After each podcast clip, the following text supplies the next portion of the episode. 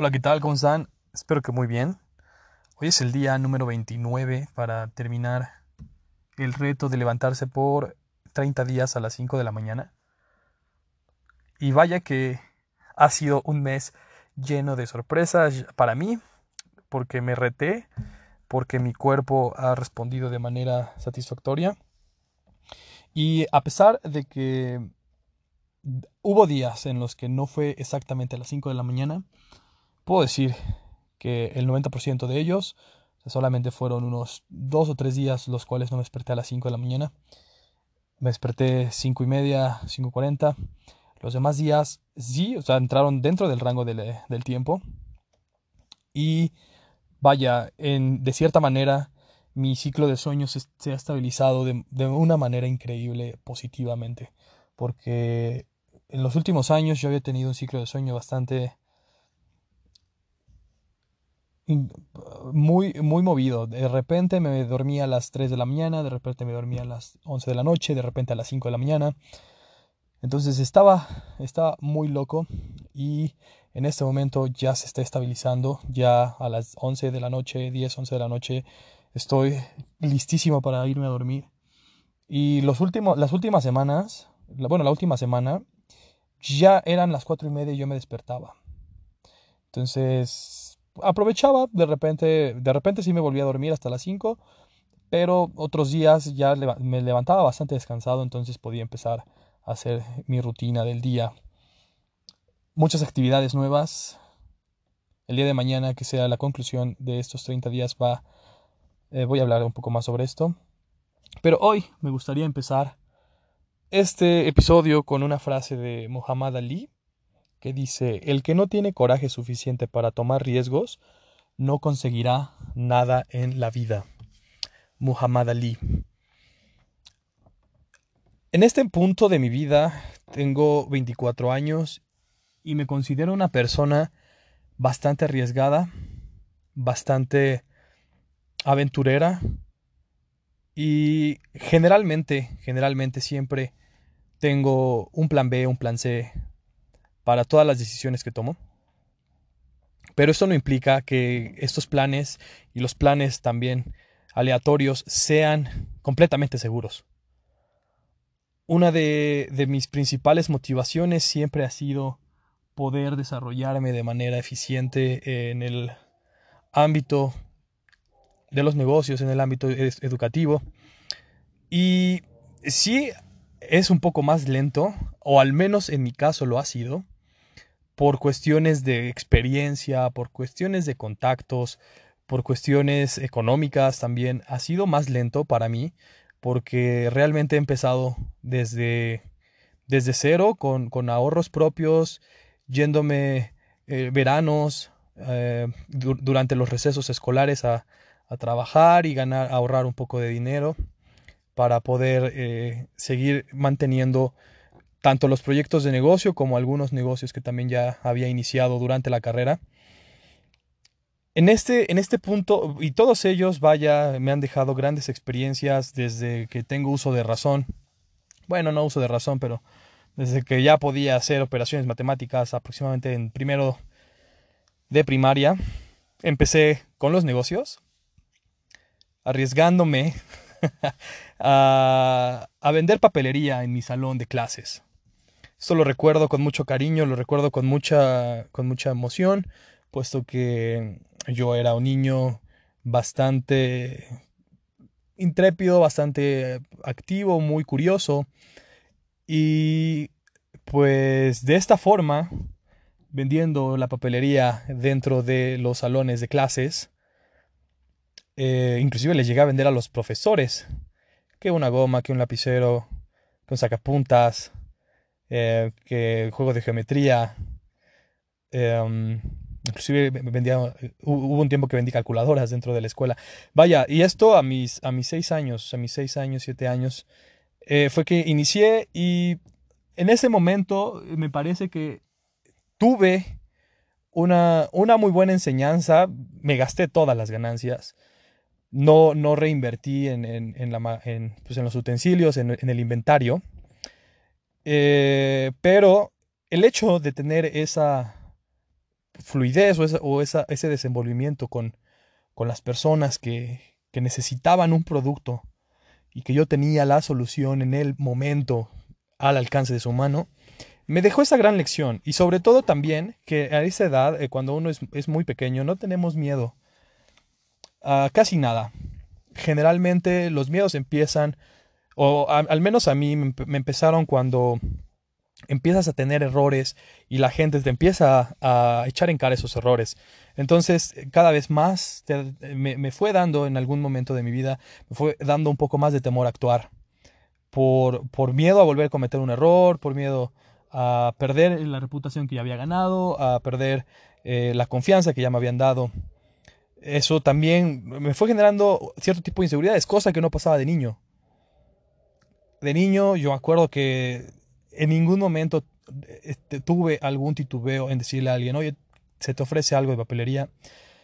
Yo llevaba una cajita azul, me acuerdo de una cajita, unos 20 por 10 centímetros, con unos, que será unos 15 centímetros de profundidad. Yo y tenía una tapita deslizable, estaba muy bonita esa cajita azul, un azul rey.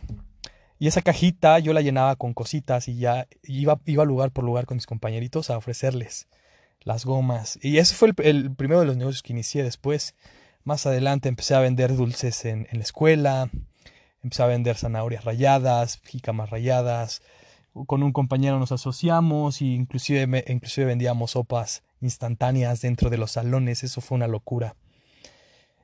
Y bueno, vaya, todo esto, pues antes de entrar a la carrera, después de, mucho pensarlo, yo, yo decidí ingresar al área de ciencias sociales, a la carrera de administración de empresas en la Universidad Nacional eh, Autónoma de México para así pues darle un camino profesional a este a este pues vaya hasta cierto punto un hobby que yo tenía porque pues siempre había sido estudiante y tenía este pasatiempo de hacer las ventas y eh, en, en, la prepa ya no me comí las ganancias, era la reinversión, era invertir en nuevos productos, en nuevas ideas, probar con productos que en la dulcería, que ya éramos amigos, el señor y, mi socio, ya tenía un socio, imagínense, en la prepa, eh, mis socios Chucho y yo ya teníamos hecho un imperio de dulces en los salones de, la prepa.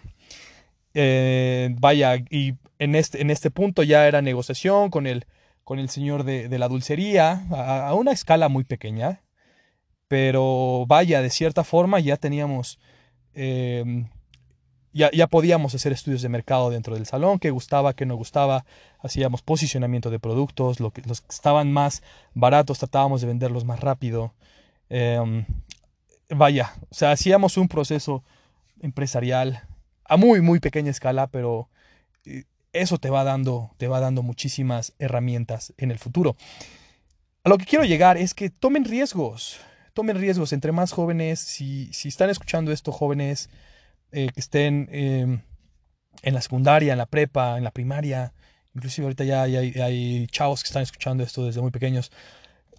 La edad que tengas, estás en la universidad, si ya estás trabajando, si ya tienes hijos, toma riesgos, arriesgate un poquito. Es, cierto que entre más responsabilidades tienes, por ejemplo, que tienes un hijo, que ya tienes una familia que mantener, eh, debes, o estás dispuesto a asumir menos riesgos, Em, eso, eso, es real y es muy, muy entendible porque ya no nada más dependes de ti o, tu, tu, tu, ingreso no nada más es para ti, sino ya también lo compartes.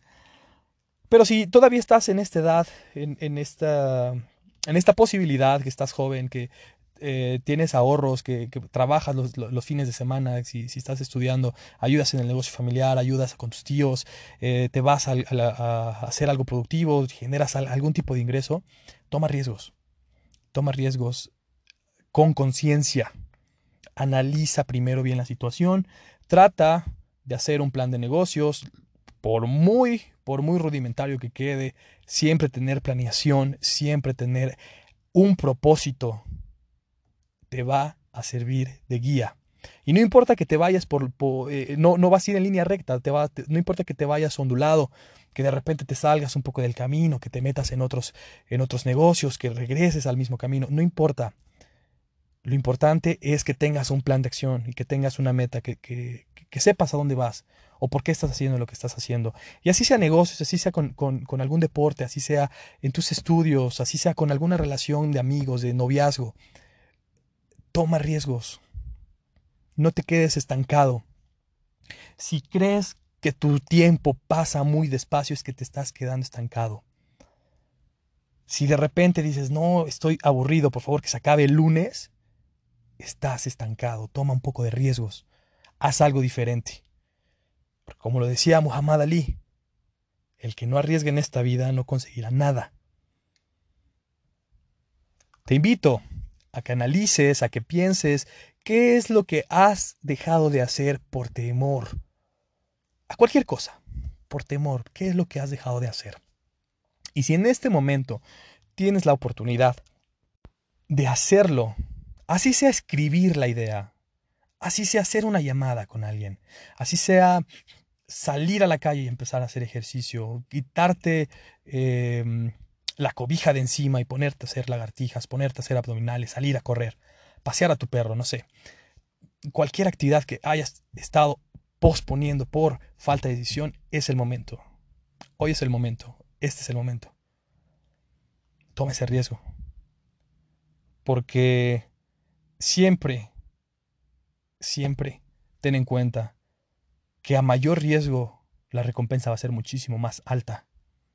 Todo lo que vale la pena en esta vida merece un sacrificio. ¿Estás dispuesto a pagarlo? Déjame tus comentarios en mi Instagram, déjame tus comentarios en mis diferentes redes sociales. Si tienes mi número también pues llega un comentario. Eh, me gusta leerlos, me gusta leer el feedback que me dan. Eh, siempre es muy positivo también para seguir haciendo este contenido, para hablarles también de, ciertos temas. Si tienen alguna duda si, de esto que, que, he estado hablando durante estos ya 30 días, 31 días, háganmelo saber que mi intención con este contenido, con este podcast, es ayudar a las personas a que cometan menos errores de los que yo he cometido, que tengan, si tienen alguna duda respecto a algo, que yo, si tengo alguna respuesta, se las compartiré. Déjenme sus dudas. Voy a estar muy contento de, leer, de leerlos. Nos escuchamos el día de mañana con la conclusión del reto de las 5 de la mañana.